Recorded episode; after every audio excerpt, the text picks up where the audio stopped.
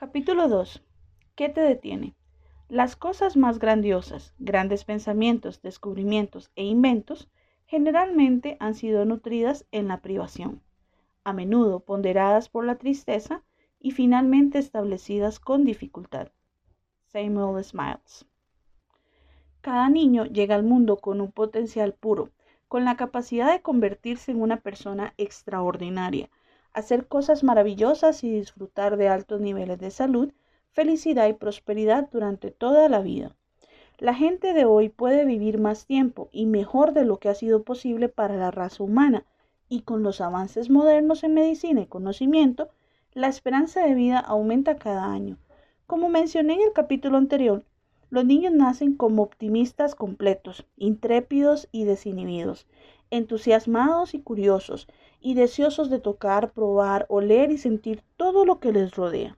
¿Alguna vez has visto un niño negativo? Errores que cometen los padres.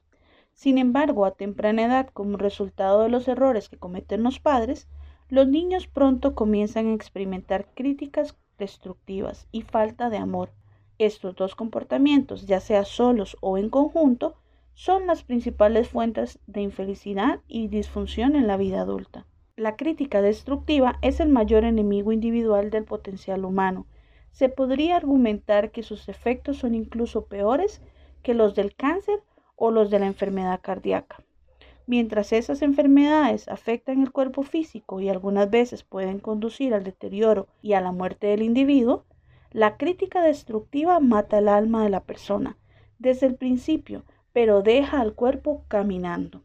Cuando los padres intentan controlar a sus hijos, dándoles amor y quitándoselo como una forma de castigo, siembran las semillas de la inseguridad profunda dentro de ellos. Esta inseguridad se manifiesta en una plétora de problemas emocionales y mentales, desde sentimientos de duda, ansiedad, preocupación y una fuerte sensación de inadecuación y de no merecer nada bueno en la vida, hasta falta de motivación, miedo a no estar a la altura de las expectativas de los demás y a buscar la perfección e incapacidad de enfrentar problemas o lidiar con conflictos de manera efectiva. Las dos emociones negativas principales. Hay muchas emociones negativas, pero casi todas están arraigadas a dos principales, miedo al fracaso y miedo al rechazo. El miedo al fracaso se manifiesta en la vida adulta como un miedo a la pérdida. Las personas que han sido criticadas destructivamente cuando niños temen la pérdida de dinero, la pérdida de salud y la pérdida de posición, la pérdida de la seguridad y la pérdida del amor de las otras personas. No importa cuánto logren en sus carreras, les atormenta el miedo a que se los quiten y tengan que volver a empezar sin nada. El miedo al rechazo se experimenta como un miedo a la crítica, que puede llegar a ser tan extremo que el individuo se vuelve hipersensible a los pensamientos, las palabras, las opiniones e incluso miradas de otras personas, incluidos los extraños. Además, las personas sienten temor a la desaprobación, a no ser del agrado de otros a quienes desean impresionar. El miedo al rechazo lleva a temer la pérdida del respeto de las otras personas que son importantes para nosotros. Las personas con este miedo tienen temor a la vergüenza o al ridículo de cualquier tipo, especialmente en presencia de otros. El miedo al rechazo es la causa raíz del miedo a hablar en público, calificado por encima del temor a la muerte entre los principales temores de la vida. Unas palabras de Cristina. Lucho con el miedo de hablar en público y recientemente aprendí un concepto increíblemente valioso gracias a mi padre Brian. Cuando te estás preparando para hablar o presentar en público y el pánico escénico comienza a aparecer, la clave es convencerte de que tu audiencia, grande o pequeña, quiere que tengas éxito, que hagas una buena presentación. Ellos están ahí no para juzgarte, están ahí para aprender, escucharte o entretenerse. Imagina que no tuvieras limitaciones. A menudo hacemos dos preguntas en nuestros seminarios para ayudar a las personas a ver el papel que juega el miedo en su vida y en sus decisiones. Primero preguntamos, imagina que hoy fueras financieramente independiente y que tuvieras todo el dinero que pudieras gastar por el resto de tu vida. ¿Qué harías diferente? ¿En qué te meterías o de qué te saldrías? ¿Qué empezarías a hacer o dejarías de hacer? Esta pregunta puede ser una verdadera revelación. Hay muchas situaciones en la vida que cambiarías inmediatamente si no tuvieras miedo a la pobreza en absoluto. Si tuvieras todo el dinero que quisieras o necesitaras, probablemente harías cambios drásticos en tu vida. Las personas diseñan su vida para compensar sus miedos. Aceptan trabajos de nivel inferior al que realmente son capaces de desempeñar a cambio de seguridad. Pertenecen a relaciones infelices en lugar de arriesgarse a estar solos o ser solteros. Eligen amigos que son pasivos y no críticos para que puedan estar seguras de nunca ser criticadas, avergonzadas o rechazadas. Unas palabras de Cristina. El miedo a no tener o no ser suficiente es uno de los obstáculos más comunes que impiden que las personas avancen, especialmente en el aspecto profesional. Recientemente asistí a un taller de capacitación profesional una de las actividades fue identificar una cosa que nos impidiera avanzar. De este grupo, 90% de los asistentes sintió que necesitaba más capacitación, más experiencia o más conocimiento para tener más éxito en su campo. Antes de la actividad, cada uno habíamos explicado nuestro nivel de éxito profesional. Me impresionó lo que había logrado cada persona. Fue sorprendente escuchar que incluso aquellos con los currículos más impresionantes dudaban de sí mismos. La gran pregunta.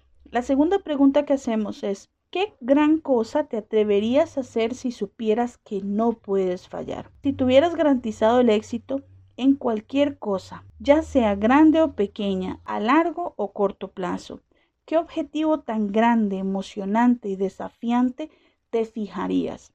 Esta pregunta ayuda a las personas a identificar los miedos que las están deteniendo si tuvieras el éxito garantizado en cualquier cosa que intentaras, probablemente te comprometerías con tu deseo del corazón, la gran cosa maravillosa que puedes hacer con tu vida y para la cual naciste.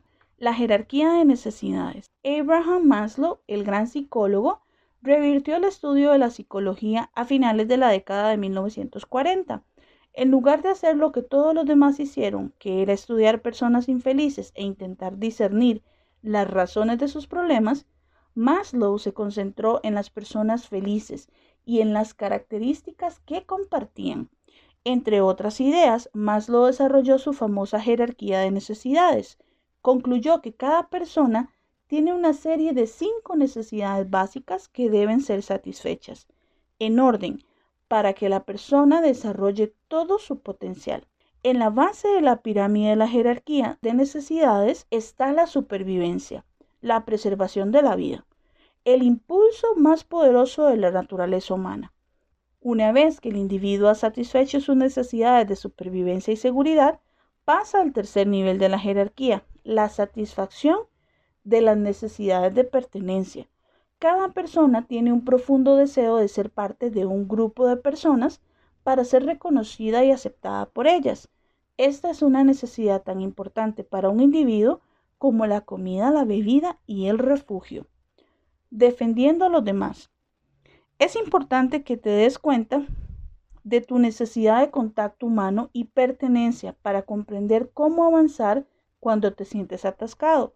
Cuando bebés, somos completamente vulnerables y dependemos de nuestro cuidador principal para la supervivencia física y la comodidad emocional a medida que nos hacemos adultos, dependemos de esas relaciones para nuestra salud emocional e incluso para nuestra supervivencia. La razón por la cual el miedo al rechazo es tan poderoso es que la idea de estar completamente solo se siente emocionalmente amenazante para la vida. Dependemos tanto de la aceptación y del apoyo de los demás que aprendemos a reprimir nuestras verdaderas necesidades para mantener a nuestros amigos y compañeros cerca unas palabras de Cristina. Trabajé con un joven que había aprendido que para mantener a sus padres felices y atentos a él, tenía que reprimir sus propias necesidades y mantener una actitud cooperativa y relajada. Había descubierto que cuando tenía emociones fuertes, positivas o negativas, pronto aprendió a reprimir sus sentimientos y sus reacciones para no perder la aprobación de sus padres.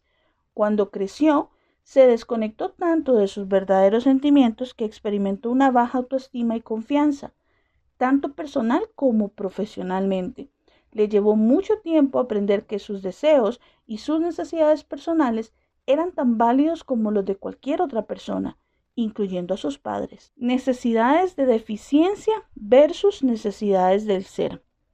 Estos tres primeros tipos de necesidades, supervivencia, seguridad y pertenencia, se definen como necesidades de deficiencia. En su ausencia, el individuo se preocupa por satisfacerlas, excluyendo todo lo demás.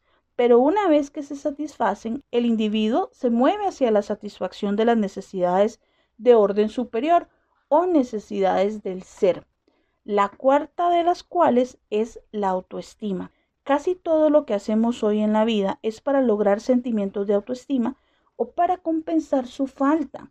Tu autoestima, cuanto te gustas a ti mismo, yace en el núcleo de tu personalidad y determina en gran medida la calidad de tu vida emocional. En la jerarquía de Maslow, una vez satisfechas las necesidades de autoestima, el individuo se mueve al nivel más alto, la satisfacción de las necesidades de autorrealización. La autorrealización, como la define Abraham Maslow, consiste en convertirse en todo aquello que uno es capaz de llegar a ser. Necesidades mayores. Más tarde, Maslow llegó a la conclusión de que hay dos necesidades aún más elevadas que surgen naturalmente una vez que una persona ha satisfecho las necesidades de supervivencia, seguridad, pertenencia, autoestima y autorrealización. Estas son necesidades de verdad y belleza. A lo largo de la historia de la civilización humana hay ejemplos en los que las personas y sociedades adineradas invirtieron enormes cantidades de dinero y trabajo en filosofía, en literatura, en poesía y en la búsqueda de la verdad. Luego invirtieron sustancialmente en arte, literatura, arquitectura, joyas, edificios públicos y hermosas casas y castillos, todo en busca de belleza. La persona completamente funcional. El psiquiatra William Glaser definió a una persona que ha alcanzado los niveles más altos de desarrollo mental y emocional como completamente funcional. Esta es la persona que disfruta de altos niveles de autoestima y satisfacción individual y que está completamente relajada consigo misma y con el mundo. La característica más identificable en una persona en pleno funcionamiento parece ser que es completamente no defensiva. La persona completamente funcional no siente que tiene que justificarse o explicarse ante nadie por nada.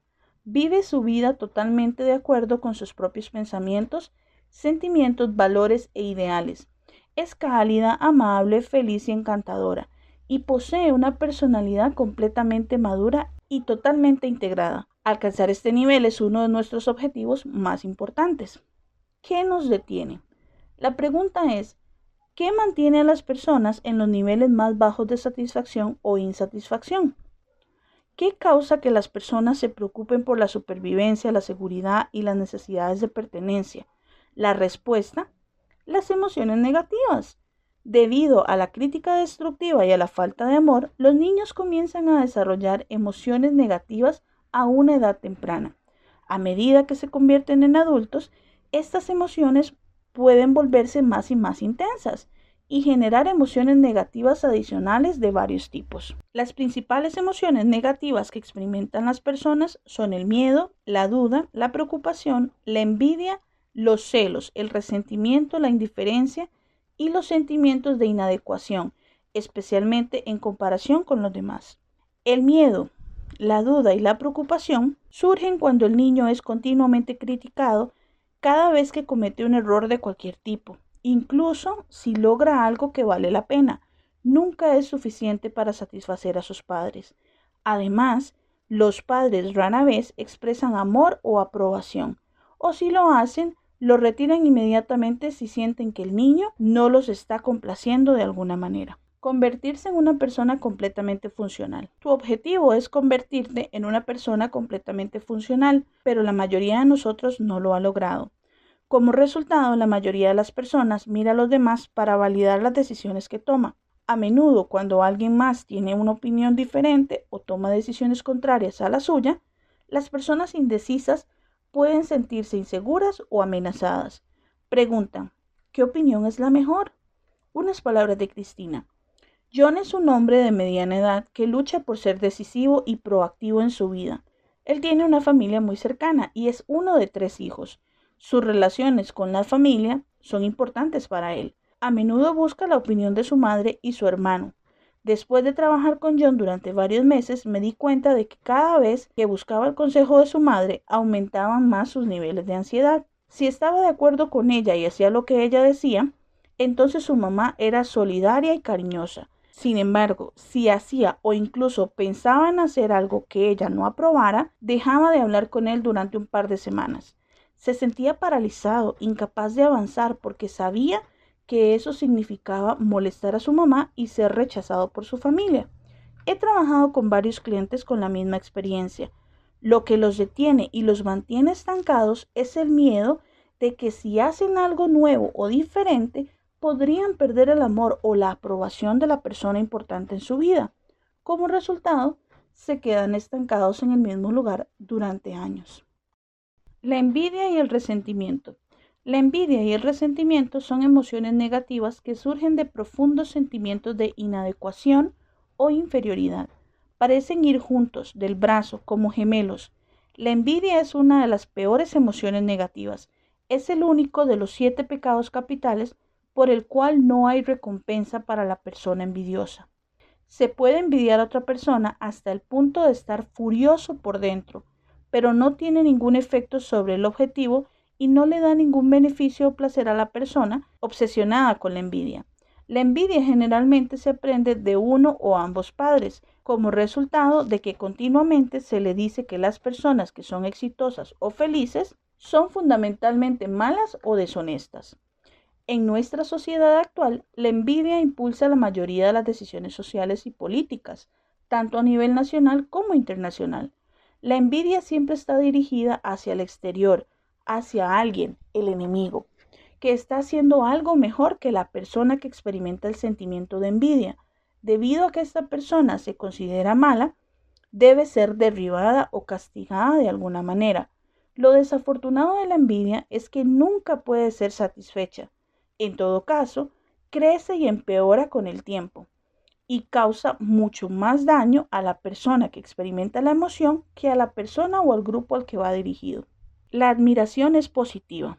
Admirar algo que otra persona ha logrado no es lo mismo que la envidia. Es importante querer cosas que otras personas tienen porque nos motiva a lograr lo mismo. Debido a las leyes mentales, la atracción y repulsión, lo peor que puedes hacer es envidiar a los demás y sentir resentimiento hacia ellos. Cuando lo haces, estableces un campo de fuerza negativa que expulsa y repele el éxito y la felicidad de tu propia vida. El malentendido de este concepto básico es una razón importante para la frustración, el descontento y el bajo rendimiento de muchas personas. El resentimiento requiere un enemigo. El hermano gemelo de la envidia es el resentimiento. Al igual que la envidia, el resentimiento surge cuando alguien siente que otra persona ha logrado o disfruta de una mejor situación de vida que la tuya propia. Ciertas filosofías políticas definitivamente requieren un enemigo, alguien a quien la envidia y el resentimiento puedan dirigirse para justificar las políticas o la plataforma de los líderes del partido. No te dejes atrapar en las arenas movedizas emocionales del resentimiento por lo que dicen los demás. Los deseos y la baja autoestima. La emoción negativa en los deseos proviene de la baja autoestima, un sentimiento de indignidad e inadecuación la idea de que uno nunca podría ser realmente amado por otra persona. Un poco de celos puede ser normal y natural, especialmente al crecer y al compararnos con aquellos que parecen ser más atractivos o mejores que nosotros, pero demasiado celos se convierte en lo que Shakespeare llamó el monstruo de ojos verdes. Puede ser terriblemente destructivo para la persona que experimenta los celos, lo que lleva a comportamientos irracionales y relaciones arruinadas. Todas las emociones, especialmente aquellas que son negativas, distorsionan las evaluaciones. Una persona en las garras de una emoción negativa es incapaz de pensar clara y racionalmente. Cuanto más intensa es la emoción negativa, más se desapega el sujeto de la realidad y es incapaz de razonar con claridad. Por lo mismo, habla y actúa de una manera que a menudo es inexplicable y completamente destructiva. Todos tenemos nuestros momentos de locura. En 1982, una escritora de New York, Abigail Trafford, que había pasado un divorcio de dos años particularmente amargos, escribió un libro llamado Crazy Time. En él explicó cómo los dos años de su divorcio emocionalmente caóticos la llevaron a comportarse de una manera que apenas podía reconocer cuando el divorcio había terminado y ella había vuelto a la normalidad. Sintió que había estado loca durante todo el tiempo debido a la intensidad de la negatividad que estaba sintiendo. Las emociones distorsionan las evaluaciones. Los grandes cambios en la vida, como un nuevo trabajo, mudarse, el nacimiento de un hijo o el final de una relación, pueden dar como resultado breves periodos de sentirse abrumados e irracionales. Recuerda la jerarquía de Maslow. Los seres humanos necesitan sentirse seguros y a salvos, o se consumen buscando la satisfacción en la necesidad. Cuando nos sentimos inseguros por alguna razón, todo en lo que podemos pensar es en cómo recuperar nuestra seguridad donde sea que falta. Algo similar a pensar constantemente en comida cuando tenemos hambre. Unas palabras de Cristina. Cuando trabajo con clientes que están atravesando una transición de este tipo, hablamos de la idea de que probablemente se sientan ansiosos e inseguros hasta que haya pasado el cambio y se encuentren arraigados de nuevo. Tener un bebé es un buen ejemplo. Recuerdo que después del nacimiento de cada hijo, tengo tres, la vida parece caótica y abrumadora. Esto es bastante normal y natural. Casi siempre es un momento estresante y emotivo para la familia. Eventualmente, sin embargo, todo se suaviza y vuelve a la normalidad. Cinco factores que crean emociones negativas. Hay cinco factores principales que hacen que las personas creen emociones negativas y se aferren a ellas. Para liberarte de las emociones negativas debes reconocer de dónde vienen para deshacerte de ellas e incluso evitar que se desarrollen en primer lugar. Número 1. Justificación. La primera causa de las emociones negativas es la justificación. Las emociones negativas no pueden existir a menos que puedas explicarte a ti y a los demás por qué tienes derecho a sentirte como te sientes con respecto a cierta persona o cierta situación. Cuando estás discutiendo la situación negativa, te preocupas por justificar tu negatividad con diversos motivos. A menudo hablas contigo, presentas tu caso y discutes vehementemente con personas que no están ahí. Cuanto más te justifiques y te convenzas de que la otra persona está equivocada y es mala, que tú eres puro e inocente y que por lo tanto tienes derecho a sentirte de la manera en la que lo haces, más enojado y molesto estarás. Número 2. Identificación. El segundo requisito para que existan las emociones negativas es la identificación. Esto significa que tomas las cosas personalmente. Ves lo que sucedió como un ataque personal y sientes que se han aprovechado de ti de alguna manera. Otro término para esto es lo que los científicos del comportamiento llaman error de atribución fundamental. Esto significa que cuando alguien más hace algo que nos lastima o nos ofende, culpamos a su comportamiento por tener alguna deficiencia de carácter. Sin embargo, si hacemos algo para ofender o molestar a otra persona, lo excusamos como un accidente o lo atribuimos a fuerzas externas. Si no puedes identificarte con una persona o una situación negativa, es difícil generar cualquier emoción positiva o negativa sobre esa persona. Por ejemplo, si lees en el periódico que miles de personas, hombres y mujeres y niños, fueron arrastrados y se ahogaron trágicamente en una inundación en el norte de China, es posible que sientas un poco de tristeza, pero luego pasarás la página al siguiente tema sin emoción en absoluto. Como no conoces a ninguna de las personas afectadas, ni siquiera conoces esa parte del mundo. No te identificas con la tragedia. Como resultado, no experimentas emociones negativas cuando lo lees. Hipersensibilidad. La tercera causa de las emociones negativas es la hipersensibilidad a los pensamientos, opiniones o a las actitudes de los demás hacia ti. Cuando una persona ha sido criada con críticas destructivas y falta de amor, puede desarrollar profundos sentimientos de inferioridad e inadecuación. Estos sentimientos se manifiestan como una preocupación excesiva sobre las acciones, las reacciones y el tratamiento que experimenta de otras personas. Una palabra positiva o un comentario de aprobación de otro puede causar que te sientas eufórico. Una mirada negativa o un comentario puede hacer que te sientas infeliz. Las personas verdaderamente hipersensibles a menudo ven desaires y desaprobación donde no existen. Tienden a imaginar que otras personas están pensando y hablando sobre ellas a sus espaldas. En casos extremos, las personas hipersensibles se paralizan porque no pueden tomar una decisión sin obtener la aprobación de otros y a menudo de mucha gente. La maldición del juicio crítico. La cuarta razón para las emociones negativas es el juicio crítico, la tendencia de las personas a juzgar a los demás de manera negativa. Cuando juzgas a los demás de manera desfavorable, invariablemente los declaras culpables de algo. Esta culpa se convierte en tu justificación para el enojo y tu resentimiento hacia ellos. La Biblia dice, no juzguen y no serán juzgados. Esto significa que cuando juzgas a los demás, en realidad traes negatividad e infelicidad sobre ti mismo. Cuando juzgas, te estás configurando como alguien que cree que es superior a la otra persona, haciéndola inferior a ti. Si no juzgas al otro por alguna razón, no puedes estar enojado con esa persona. Solo cuando puedes demostrar que la otra persona ha hecho o dicho algo que te ha lastimado o que esa persona no ha podido hacer algo, puedes estar enojado. El punto de partida para eliminar el juicio crítico de tu vida es decidir, a partir de ahora, no juzgar a nadie por nada, a menos que sea para admirarlos y elogiarlos. Ejercicio. Muy a menudo juzgamos a otra persona por algo que no nos gusta en nosotros mismos o estamos celosos de esa persona y queremos ser capaces de comportarnos de la manera que ella lo hace. La próxima vez que te encuentres juzgando, explora la motivación. ¿No te gusta un rasgo similar en ti? ¿O desearías poder comportarte de la forma en la que esa persona lo hace? Práctica de desapego. Lo contrario de juzgar y condenar es la práctica del desapego, alejarse de la persona, permanecer impasible y elevarse por encima de la situación.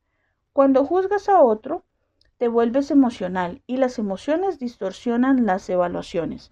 Cuanto más juzgas y condenas, más enojado y más descontrolado te vuelves. Si te criaron en una familia con alguien que continuamente se quejaba o criticaba a los demás, es posible que hayas desarrollado la falsa idea de que juzgar y condenar a los demás es algo normal y natural.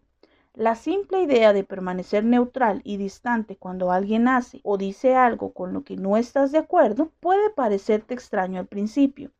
Otra forma de mantenerte neutral es ser curioso. No es posible hacer preguntas y enojarse al mismo tiempo. Todos los que conoces tienen una historia de algún tipo a veces puedes ser crítico porque no conoces las razones del comportamiento de las personas. Haz preguntas, no para respaldar tu posición, sino para comprender mejor de dónde viene. A menudo encontrarás que la verdad de la situación es completamente diferente de la que parecía ser. Utiliza correctamente tu mente. Tienes una mente maravillosa, pero es una espada de doble filo. Puedes usarla para ser feliz o puedes usarla para enojarte. Tu objetivo debe ser utilizar tu inteligencia para mantenerte en calma, en control y en paz, sin importar lo que esté sucediendo a tu alrededor. Krishnamurti, el sabio indio, dijo, Mi secreto para el éxito es sencillo, simplemente no me importa mucho nada. Cuando las personas se comporten mal, abstente de juzgar. Cuando las personas hagan o digan cosas que parecen ser negativas o innecesarias, Mantén la calma y la distancia. Retrocede mentalmente y obsérvalos con imparcialidad, sin molestarte ni involucrarte. La mejor manera de dejar de juzgar es tener compasión por la otra persona. Es casi imposible tener compasión hacia otra persona por su comportamiento y juzgarlo negativamente al mismo tiempo. Aún mejor, puedes bendecir, perdonar y dejar ir. Levántate por encima de ello. No permitas que el comportamiento de otra persona te afecte de alguna manera. Cambia tu enfoque a algo que te haga feliz. De esta forma neutralizarás el pensamiento negativo y cualquier tendencia a juzgar a otra persona. Sé paciente y empático. Cuando trates con una persona difícil, trátala exactamente como si fuera un niño cansado, hambriento e irritable, enojado o incluso un berrinche. No te enojas con un niño, tienes compasión Simplemente aceptas que esta es la manera en la que los niños se comportan en ciertos momentos.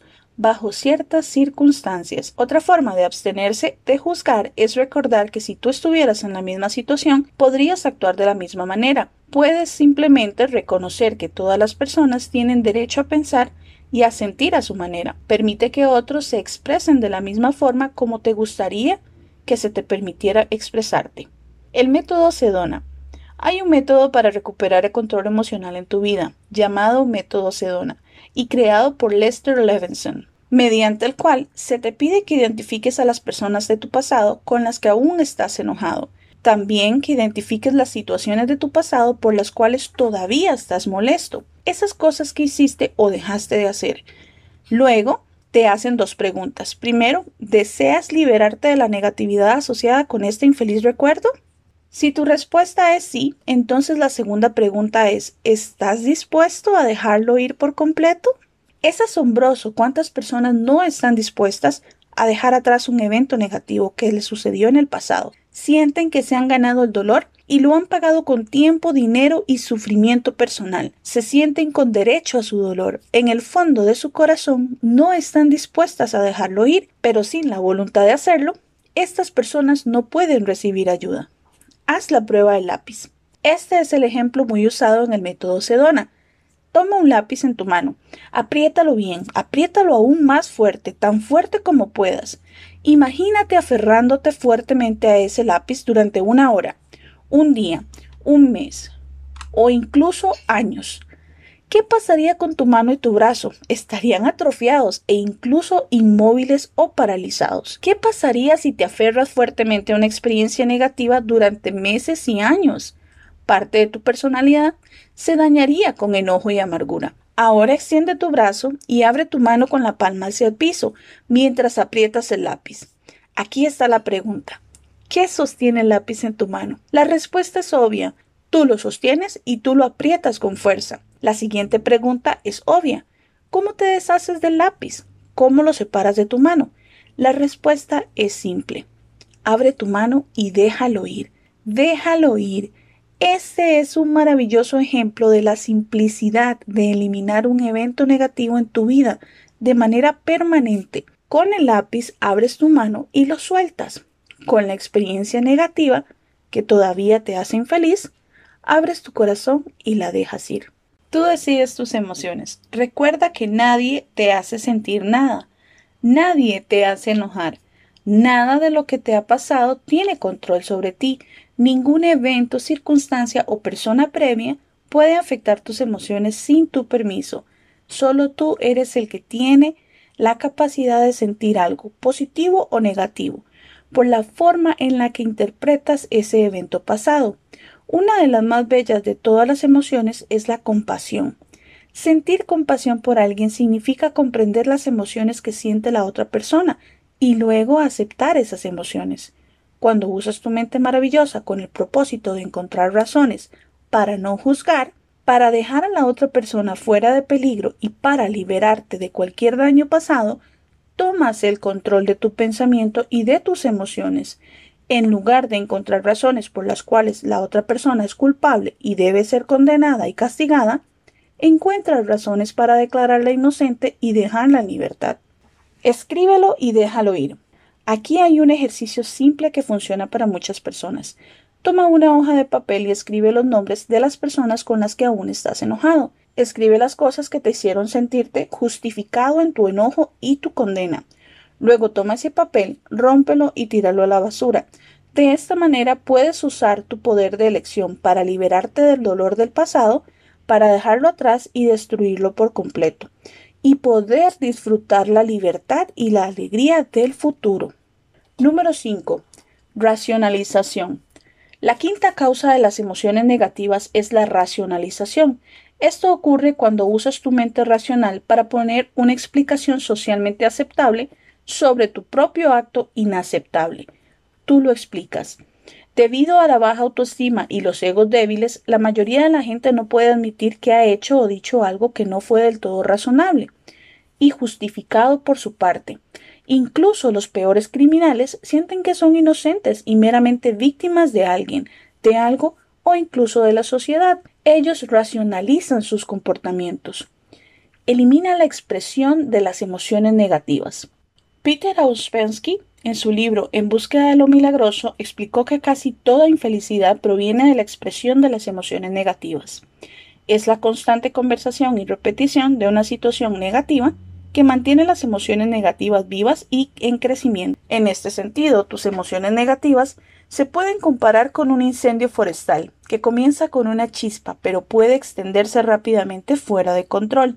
Pero si una chispa cae sobre un pincel seco y la apagas inmediatamente, no se inicia ni se propaga el fuego. De la misma manera, si detienes la emoción negativa en el momento en que se activa, se apaga rápidamente como un fuego pequeño y no causa daños.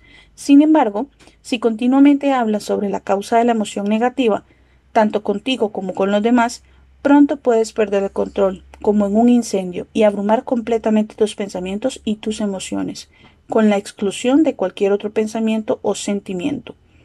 Pronto pierdes la capacidad para pensar con claridad.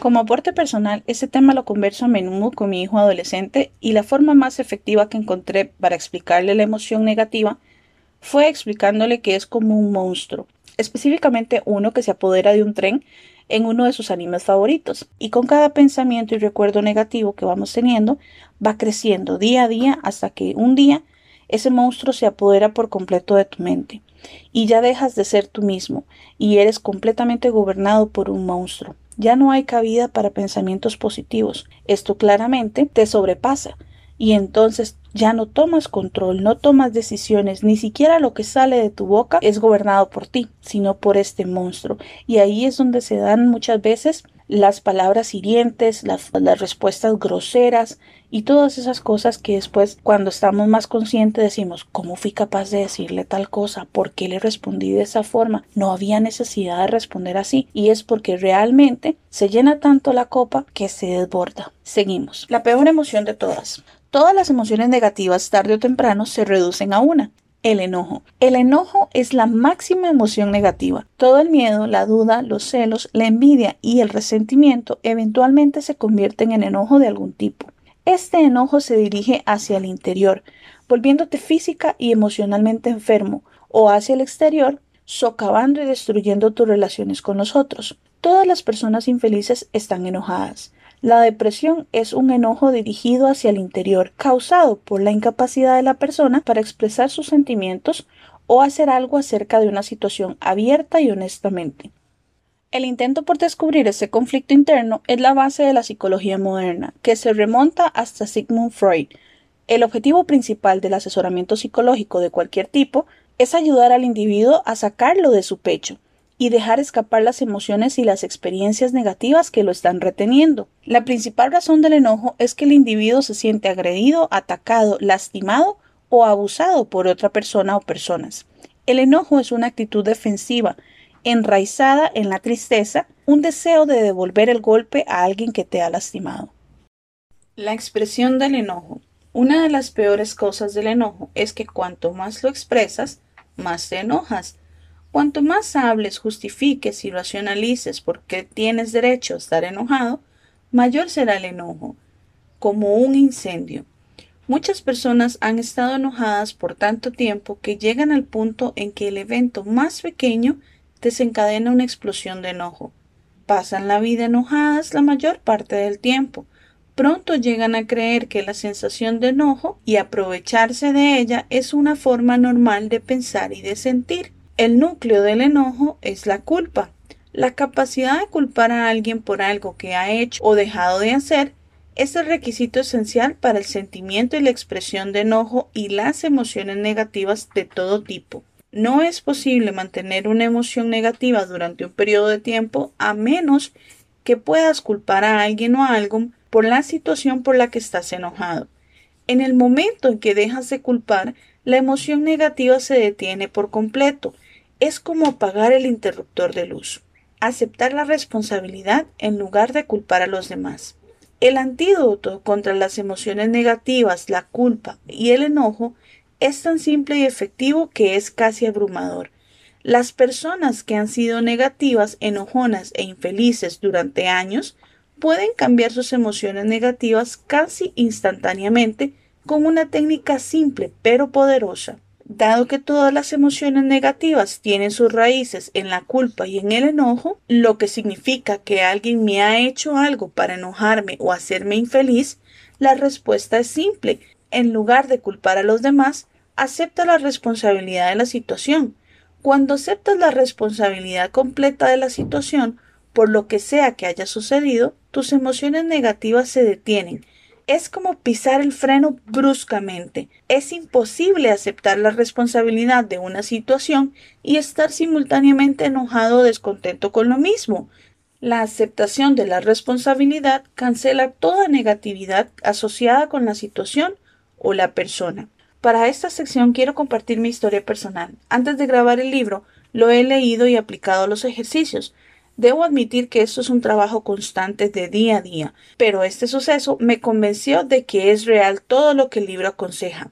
Mi historia es esta. Un día hice un post muy honesto y desde el corazón, con la intención de ayudar a otras personas, y alguien me hizo un comentario no muy amable. Por unos minutos me lo tomé personal. Casi, casi me enojé, pero entonces fui consciente y empecé a buscar el para qué en lugar del por qué, cuál era el propósito de esta situación, y mi estado emocional pasó de casi enojado a curioso y creativo. Eso me permitió encontrar la razón y gracias a un comentario negativo obtuve una fabulosa idea para mi primer podcast que casi está listo. Así que la persona es responsable de la intención con la que puso su comentario en mi post, pero yo soy responsable de cómo lo tomo y esta vez lo tomé para construir y honestamente me siento muy orgullosa. Continuamos. Soy responsable. ¿Cómo aceptas la responsabilidad? Simplemente di soy responsable. Cuando estás enojado o descontento por cualquier motivo, repite una y otra vez soy responsable hasta que la sensación negativa desaparezca. Este es un descubrimiento sorprendente que transforma totalmente la vida de cada persona que lo practica. La mente puede contener solo un pensamiento a la vez, ya sea positivo o negativo. Puede contener la emoción positiva de la responsabilidad personal o puede contener la emoción negativa de cualquier tipo. Y la elección siempre depende de ti. Lo único en el universo que puedes controlar es el contenido de tu mente consciente. Si eliges mantener el pensamiento soy responsable en lugar del pensamiento negativo que te hace infeliz, te vuelves positivo, optimista y calmado, a veces tan solo en unos segundos. No expreses sentimientos negativos. Como mencioné antes, la infelicidad proviene de la expresión de las emociones negativas, ya sea de una forma interna, externa o en ambas situaciones. Si no expresas tus emociones negativas, desaparecen de manera rápida. A partir de este momento, en lugar de utilizar tu maravillosa inteligencia para pensar en las razones por las que debes tener miedo, duda, envidia, celo, resentimiento y enojo por las cosas que te han sucedido, Usa tu mente con el propósito de encontrar razones para no expresar tus sentimientos negativos, tus justificaciones y tus racionalizaciones.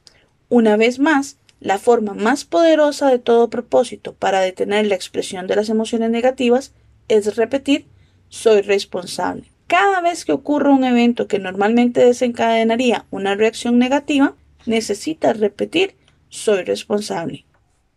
Justificar y racionalizar. En este punto muchas personas dicen, espera un minuto, no hay forma de que yo pueda aceptar la responsabilidad de lo que hizo otra persona para lastimarme. Aceptar la responsabilidad no sería honesto, porque no soy responsable de ninguna manera. Este enfoque puede ser cierto. Es posible que te hayan robado, engañado, mentido, estafado, traicionado o herido de mil maneras. Es posible que al regresar del estacionamiento te hayas dado cuenta que alguien chocó tu coche y se dio a la fuga. En un caso así, legalmente no cometiste una falta y no tienes la culpa. Sin embargo, aquí está la respuesta. Eres responsable de tus reacciones. Puede ser que no seas responsable por lo que sucedió, pero eres responsable por la manera en que te comportas después. Y tus reacciones están totalmente bajo tu control. Son una cuestión de elección personal. Y tus reacciones están totalmente bajo tu control.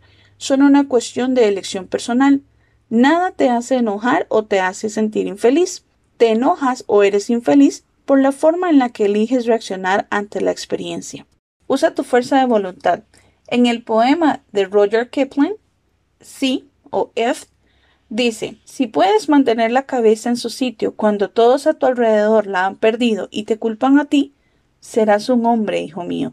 La marca de las grandes personas es que pueden ejercer su fuerza de voluntad y autodisciplina para mantenerse calmadas, conscientes y efectivas, sin importar lo que esté sucediendo a su alrededor. Todos los grandes hombres y mujeres han desarrollado la capacidad de permanecer frescos bajo el fuego. Pero recuerda, las emociones distorsionan las evaluaciones. En el momento en que empiezas a culpar a otra persona y te enojas por lo ocurrido, pierdes la capacidad de pensar con claridad y decidir de manera inteligente. Te conviertes en un esclavo de tus emociones. Eres arrastrado rápidamente y haces y dices cosas de las que luego te arrepientes. Encuentra razones para no expresar emociones negativas. Usa tu mente con el objetivo de encontrar razones para no expresar emociones negativas.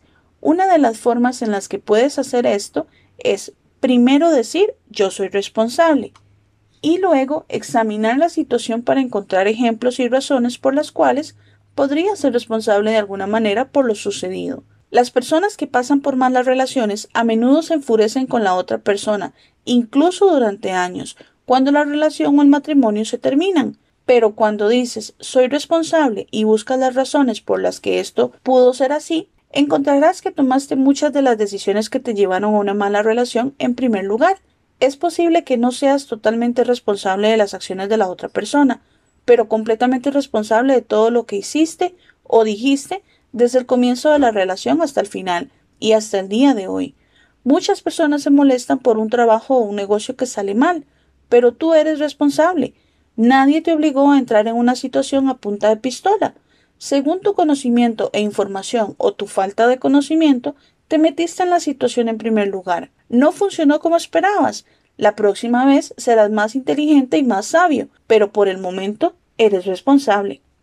Ley de la emoción. La ley de la emoción dice que todo lo que haces está determinado por una emoción de algún tipo, ya sea positiva o negativa. Las emociones que piensas y de las que hablas pronto crecerán y consumirán toda tu vida, para bien o para mal. Imagina que tienes dos fuegos ardiendo, uno de los fuegos del deseo y el otro el fuego de las emociones negativas, basado en la interpretación de los eventos pasados. Tienes una carga de leña emocional. Puedes poner esta madera en cualquiera de los fuegos, pero si pones toda la madera en un fuego, ¿qué pasa con el otro?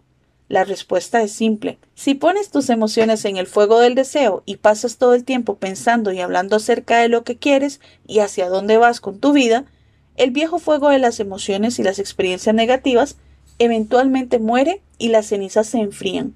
Este es el objetivo final de toda curación emocional. A partir de ahora, cuando algo vaya mal, por cualquier razón, di inmediatamente soy responsable y evita que la emoción negativa comience en primer lugar. Tu gran objetivo. Aristóteles fue quizás el más grande de los filósofos antiguos. Una de sus principales contribuciones fue su descubrimiento de lo que él pensaba que eran los fines u objetivos finales del comportamiento humano. Dijo que detrás de todo lo que hacemos hay una motivación, hasta que volvamos a la motivación central de todo el comportamiento humano, que es ser feliz. Eres un organismo que busca la felicidad. Tu principal objetivo en la vida es ser feliz, como sea que definas ese estado. Y la mejor medida de felicidad es con cuánta paz mental cuentas y con qué frecuencia la disfrutas. La paz mental es el bien humano más elevado. Los mejores momentos en tu vida son aquellos en los que sientes completa paz contigo mismo, con otras personas y con el mundo. Tu objetivo es hacer todo lo posible para alcanzar estos sentimientos de paz y felicidad. Cuando haces esto, todo en tu vida tiende a funcionar para mejorar. Ejercicio. Piensa en los momentos en que te sentiste más contento, feliz y relajado. ¿Dónde estabas? ¿Con quién estabas? ¿Qué fue lo que te hizo feliz? ¿Cómo podrías duplicar esa experiencia de manera regular?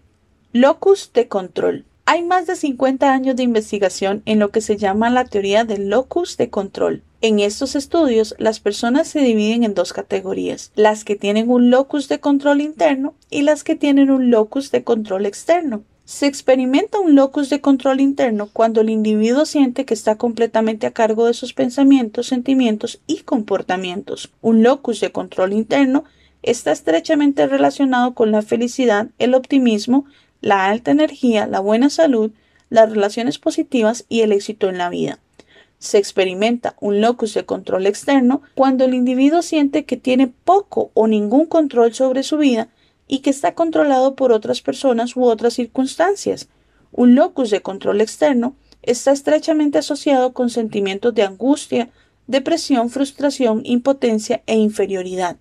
Las personas con un locus de control externo tienden a sentirse negativas, pesimistas y enojadas. Son más susceptibles a las enfermedades psicosomáticas, depresión y problemas en las relaciones sociales. Cada vez que culpas a alguien por algo en tu vida, le estás cediendo a esa persona el control de tus emociones. Estás renunciando a tu tranquilidad mental con esa otra persona. Estás poniendo a esa persona en lugar de ti, en control de tu felicidad. Toma el control de tus emociones. La clave para desarrollar un locus de control interno, para hacerte cargo completamente de ti y de tu vida, es afirmar con firmeza soy responsable. Cada vez que tengas ganas de atacar o culpar a alguien por algo, repite soy responsable. Existe una relación directa entre la cantidad de responsabilidad que acepta, tus sentimientos y tu vida, y la cantidad de control que sientes que tienes sobre lo que te sucede. Uy, Existe una relación directa entre la cantidad de responsabilidad que aceptas, tus sentimientos y tu vida, y la cantidad de control que sientes que tienes sobre lo que sucede. Al mismo tiempo, existe una relación directa entre la cantidad de control que sientes que tienes y las emociones positivas.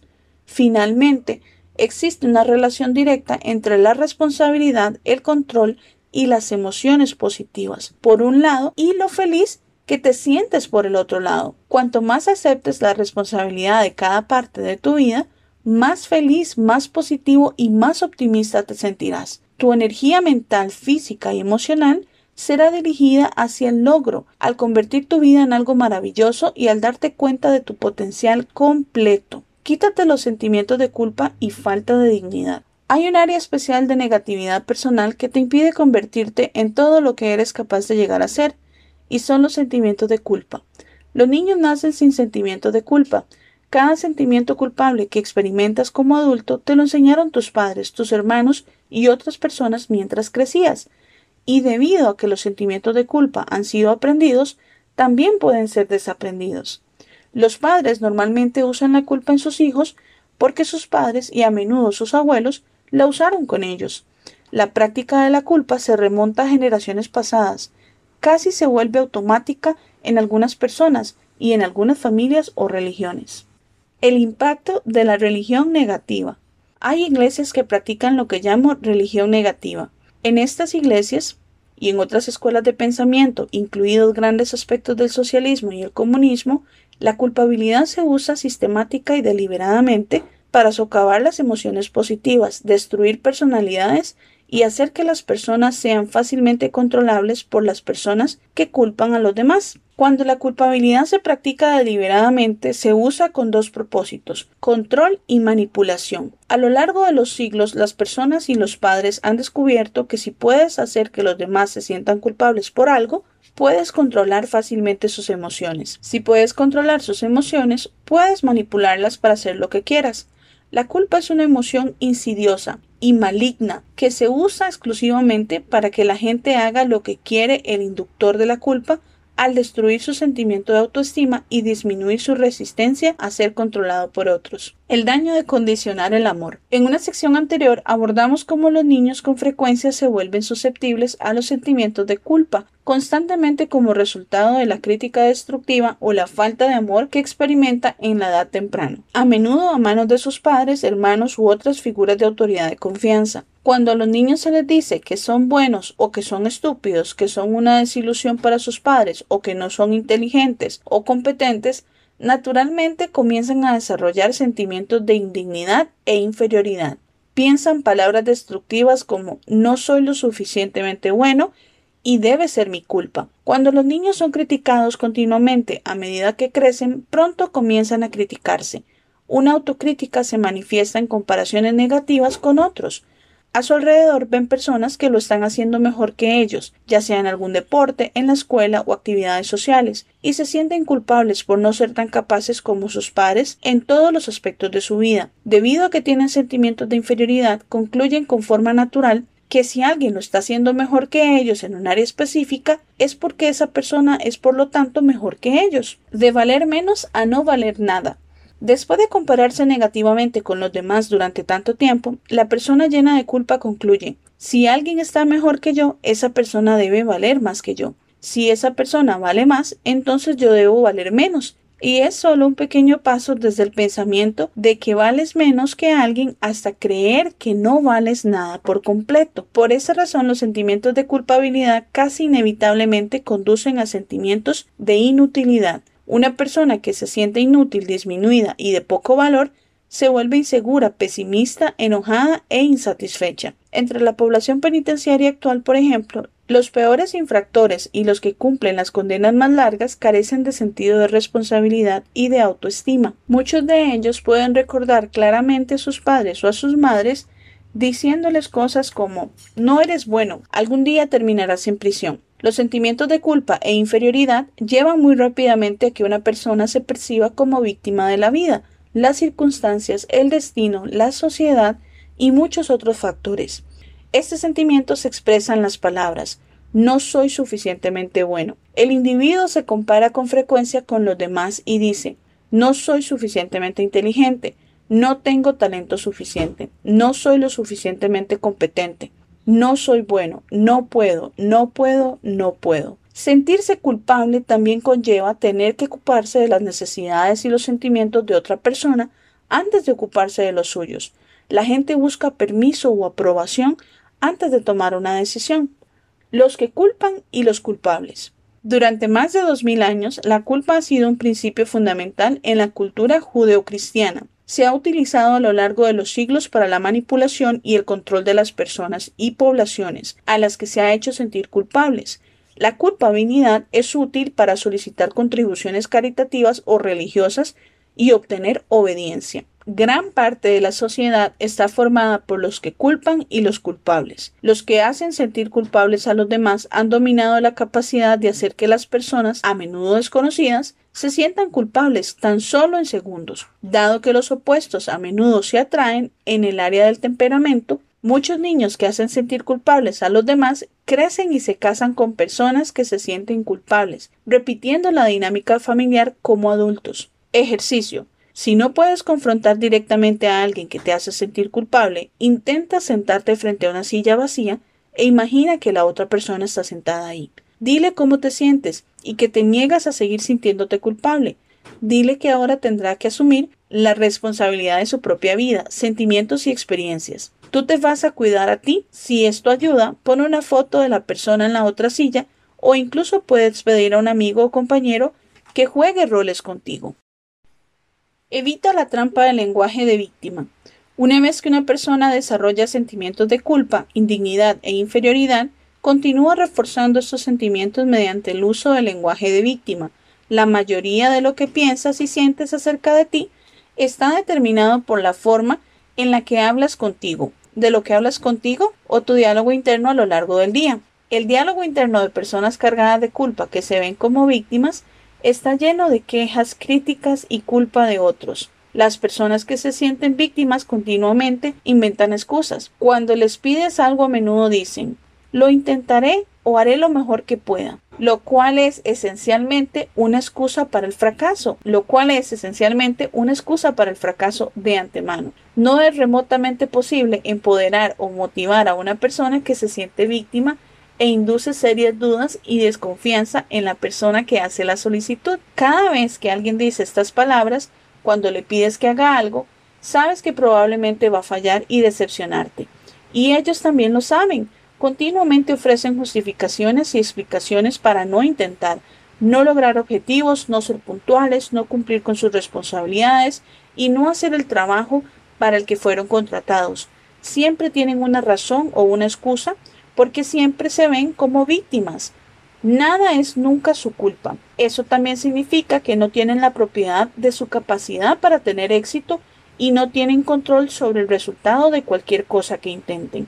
Al asumir que fallarán, incluso antes de que lo intenten, están creando una profecía autocumplida que hace casi imposible que logren lo que quieren o lo que necesitan hacer. Los triunfadores hacen lo contrario, creen que obtendrán resultados exitosos y luego los persiguen. No puedes tener éxito si ni siquiera lo intentas. Criticar y quejarse generalmente son formas de lenguaje de víctima también. Cuando criticas y te quejas, te posicionas como una víctima de aquellos a quienes criticas y de los que te quejas en primer lugar. Como resultado, esto te hace sentir inferior e inseguro. Elimina los sentimientos de culpa. Hay cuatro pasos que puedes seguir para desaprender los sentimientos de culpa que te pueden haber programado desde la edad temprana. Número 1. Desde este momento nunca te critiques por nada. Practica la autocompasión. Nunca digas nada sobre ti que sinceramente no quieras que sea cierto. Recuerda las palabras más poderosas en tu vocabulario son aquellas que te dices y que crees. Asegúrate que sean positivas y optimistas. Las mejores palabras que puedes decirte una y otra vez son me gusto, puedo hacerlo, soy responsable. Es imposible repetir estas afirmaciones y sentirse negativo o culpable al mismo tiempo. Número 2. No critiques a alguien por cualquier cosa que haga o diga. Elimina la crítica destructiva de tu vocabulario por completo. Sé el tipo de persona de quien nunca se escuche una palabra desalentadora. Haz que sea un hábito ser curioso, buscar continuamente cosas positivas en otras personas y comentar sobre eso. Cada vez que dices algo bueno a otra persona, por cualquier motivo, aumenta su autoestima y tu propia autoestima aumenta en igual medida. Número 3. No uses la culpa en otras personas. Sea la razón que sea, elimina el uso de las palabras y frases cargadas de culpa de tu vocabulario y de tus interacciones con tu familia y tus amigos. Nunca intentes hacer que una persona se sienta culpable por algo que haya hecho. Los mejores regalos que puedes dar a otra persona son amor y aceptación incondicional. Esto significa que nunca la criticas por nada de lo que hace. Elogia, aprueba o al menos permanece en silencio. Número 4. No seas manipulado por la culpa que proviene de otra persona. De hoy en adelante rechaza cualquier intento de hacer que te sientas culpable por cualquier motivo. Si tu madre, tu padre o tu pareja intentan hacerte sentir culpable, simplemente di, no estás tratando de hacerme sentir culpable, ¿verdad?